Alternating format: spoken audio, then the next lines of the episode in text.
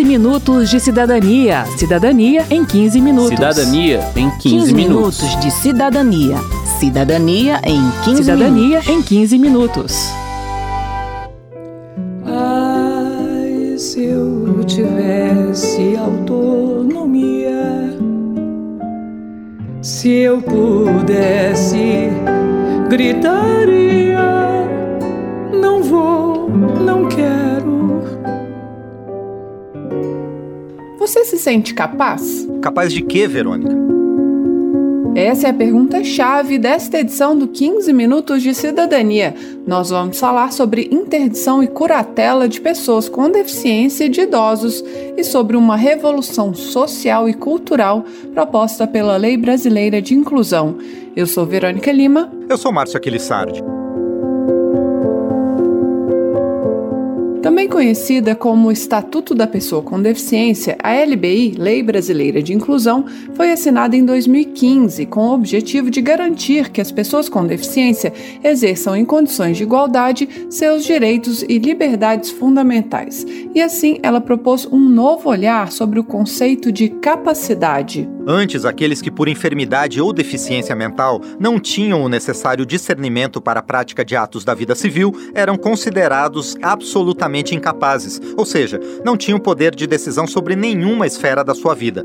Com a LBI, isso mudou. Quem explica é o presidente da Comissão Nacional dos Direitos da Pessoa com Deficiência do Conselho Federal da OAB, Joelson Dias. Que agora as pessoas com deficiência é, passam a ser compreendidas como plenamente capazes, ainda que necessitem de algum apoio, ainda que necessitem de alguma medida, por exemplo, como a da curatela, mas na compreensão de que agora, enfim, são as protagonistas das suas é, próprias vidas. Em termos de capacidade jurídica, ela é considerada em igualdade de condições é, com as demais é, pessoas. O que está em jogo aqui é se os atos de uma pessoa com deficiência intelectual têm validade jurídica ou não. Antes considerava-se que não, e por isso quase sempre essas pessoas eram interditadas e um terceiro era nomeado para tomar decisões por ela. Segundo Joelson Dias, havia uma verdadeira banalização da interdição. Até mesmo órgãos públicos orientavam a família a buscar primeiro a interdição para que depois a pessoa com deficiência pudesse ter acesso a algum benefício social. Isso não se admite mais, ele diz, pois no máximo as pessoas com deficiência podem ser consideradas relativamente incapazes e apenas quando não puderem exprimir sua vontade. Antes eram interditadas e só isso já significava interditadas em todos os seus direitos, em todos os seus direitos, mesmo uhum. Sendo absolutamente capazes para uma série de atos ou relativamente capazes em relação a outros atos, acabava que se interditava a pessoa de todos os seus direitos. E a curatela é diferente, porque a curatela vai se limitar apenas aos direitos de natureza patrimonial e negocial. A gente está falando da pessoa com deficiência, mas isso vale para qualquer um. Pela lei, agora, apenas o menor de 16 anos é considerado absolutamente incapaz. Os maiores de 16 e menores de 18, os dependentes de álcool e drogas e os pródigos, que são aqueles que gastam tudo que têm de forma compulsiva, são considerados relativamente incapazes, assim como todos os outros que, por causa transitória ou permanente, não puderem exprimir sua vontade. Assim completa o Joelson Dias da OAB. Não é mais o diagnóstico médico que vai dizer se a pessoa tem ou não capacidade para exercer atos da vida civil. O que precisa ser verificado é se a pessoa tem ou não a capacidade de exprimir de alguma maneira a sua vontade. Segundo o deputado, médico e membro da Comissão dos Direitos das Pessoas com Deficiência da Câmara, Eduardo Barbosa, do PSDB de Minas Gerais, até mesmo uma pessoa acamada pode expressar seu desejo, mas é preciso paciência para ouvir e compreender. Porque a gente quer pergunta pronta e resposta pronta. Pergunta elaborada e resposta elaborada. Então, o, isto, uma pessoa com deficiência intelectual vai realmente ter dificuldade para interagir.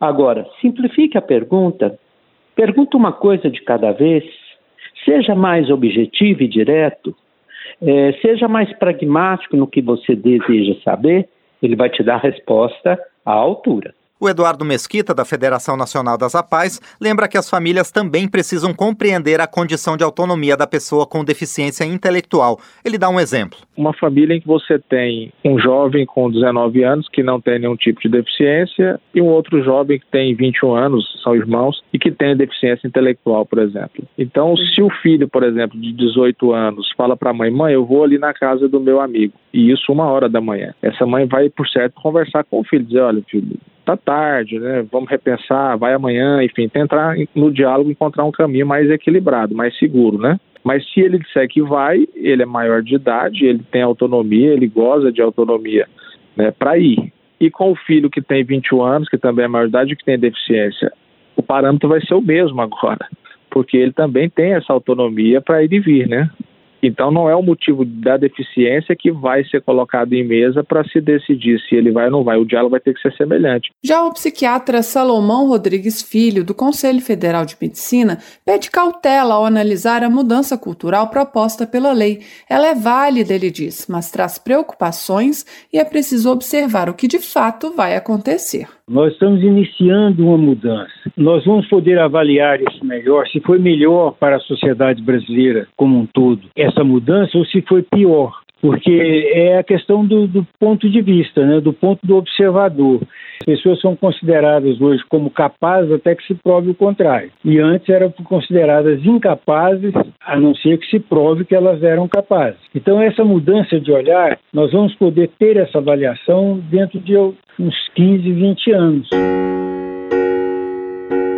Bem, mas o que já se pode ver é que muitas pessoas que antes seriam consideradas totalmente incapazes conseguem, com o apoio da família, educação e oportunidades, desenvolver suas habilidades e se inserir na sociedade de forma mais plena. A Tâmara Soares, por exemplo, tem dupla deficiência, intelectual e física. Aos 24 anos, ela é autodefensora da Federação Nacional das APAES, o que significa que ela atua na defesa e na garantia dos direitos das pessoas com deficiência atendidas nas a paz do Brasil. Seu papel, ela diz, é levar conhecimento e estímulo para que outras pessoas acreditem também no seu potencial e se desenvolvam. Porque as pessoas ainda nos veem com um olhar distorcido, com um olhar antiquado, ultrapassado, e isso acaba deixando que a gente se intimide. No meu caso, não, mas eu já acompanhei pessoas que, que preferem se esconder, que preferem se inibir, mesmo sendo cheio de talentos e, e tendo potencial, mas infelizmente por medo, medo de, de não ser respeitado, medo da exclusão, a gente acaba não só perdendo oportunidades, mas se perdendo de si mesmo. Através da minha história, eu tenho tentado transformar essa realidade. Muitas pessoas me olham e acreditam. O exemplo da Tâmara revela aquilo que a lei brasileira de inclusão estabelece. A deficiência não pode mais ser entendida como uma condição da pessoa, mas sim como um resultado das barreiras impostas a ela pela sociedade. Quem afirma é o Eduardo Mesquita, da Federação Nacional das APAES. Então, não é a deficiência em si estática na pessoa, porque a pessoa pode até ter uma deficiência, mas se a nossa sociedade possibilita a ela igualdade de oportunidades, seja pela acessibilidade, pela derrubada das barreiras, ela vai conseguir estar incluída e participar efetivamente da sociedade, né? Para deixar mais clara essa nova compreensão sobre a deficiência, o deputado e médico Eduardo Barbosa explica que a Organização Mundial da Saúde trabalha com uma classificação internacional de funcionalidades. Com base nela, o médico vai procurar identificar que funções a pessoa consegue executar com e sem apoio. Vou dar um exemplo. Não existe síndrome de Down iguaizinhos. Tem aquele que tem mais habilidade em algum tipo de atividade, outros têm outros, como um ser humano qualquer. Então, o fato de ser síndrome de Down não significa que ele não saiba fazer isto ou aquilo. Vai depender muito das oportunidades que foram dadas a essa pessoa para o seu desenvolvimento. E antes, então, a gente só via a EDAL, acabou, rotulou, sacramentou, sentenciou, não pode mais nada. Agora não. Olha, nós estamos de uma pessoa que ele tem a síndrome original inerente, mas ele canta, ele toca um instrumento, ele verbaliza bem, ele dança, ele faz essa atividade laboral, ele sabe escolher muito bem o que deseja. O deputado Eduardo Barbosa argumenta ainda que respeitar o direito de escolha da pessoa com deficiência não significa negar a ela o apoio de que necessita para tomar suas decisões.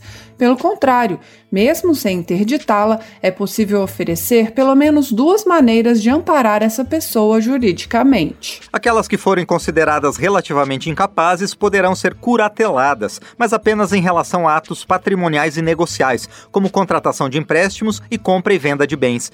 Em todas as outras áreas da vida, como sexualidade, casamento, trabalho, voto, elas terão sua autonomia preservada.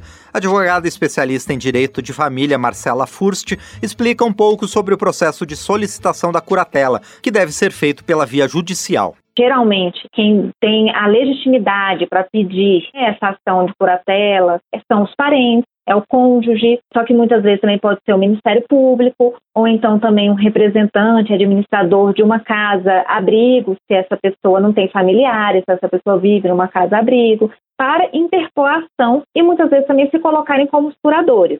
Então, quando eu falei também que o juiz ele vai verificar ali como que é, é a questão bi, é biopsicossocial, ou seja, tem uma equipe multidisciplinar, porque tem que ver os fatores socioambientais e pessoais daquela pessoa, é porque muitas vezes tem que ver se não há um tipo de violência contra ou aquele idoso ou aquela pessoa com deficiência que está sendo curatelada. Muitas vezes uma violência patrimonial, uma violência financeira, visando, visando alguma coisa nesse sentido.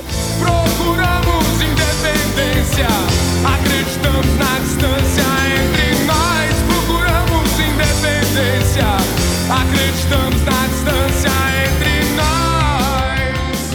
A outra ferramenta de amparo à pessoa com deficiência é a tomada de decisão apoiada, situação em que a pessoa indica duas outras de sua confiança para ajudá-la a tomar suas decisões. A advogada Marcela Furst explica a diferença entre a curatela e a tomada de decisões apoiada. Se é um grau de deficiência realmente intelectual mais baixo, ela consegue exprimir a sua vontade, ela consegue escolher essas duas pessoas, então se aplica a ela tomada de decisão apoiada. Quando se trata, por exemplo, de um idoso realmente com Alzheimer, que ele já está muito avançado, uma idade muito avançada, também eu trago como exemplo uma pessoa em coma. Às vezes é um jovem que sofreu um acidente, está em coma, está acamado e não tem como tomar essas, nenhuma decisão, nem para escolher aquelas duas pessoas de sua confiança, então o que, que acontece? É aplicada a ele, então, a ação de curatela, porque esse curador é que vai realmente é, tomar todas as decisões e consentimentos acerca da questão financeira e patrimonial dele. Sobre os idosos, o psiquiatra Salomão Rodrigues Filho faz um alerta. Há muitos casos de questionamento da saúde mental de um idoso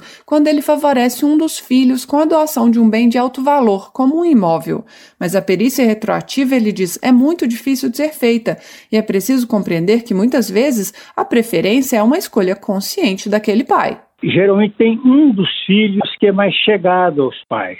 Né? Um casal de velhos que tem quatro filhos? Você vai ver que um visita os filhos, os pais com maior frequência, marca mais presença, leva ao médico quando precisa, dá um apoio maior, está sempre mais presente. Isso é, é desde cedo, não é só no, na velhice. E os outros são mais distantes essa diferença de tratamento, de relação, leva os pais envelhecidos e lúcidos ainda a dar um tratamento mais preferencial para esse que é mais presente.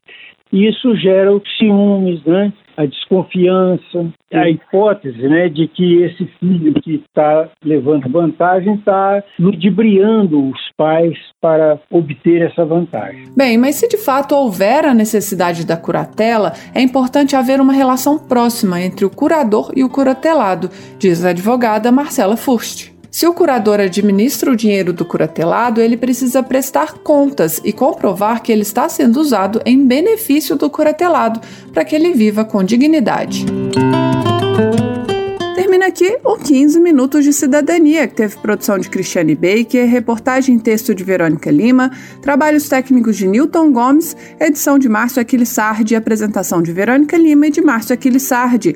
Se você tem alguma dúvida, mande pra gente. O e-mail é rádio.câmara.leg.br e o WhatsApp é 61 999 7890 80.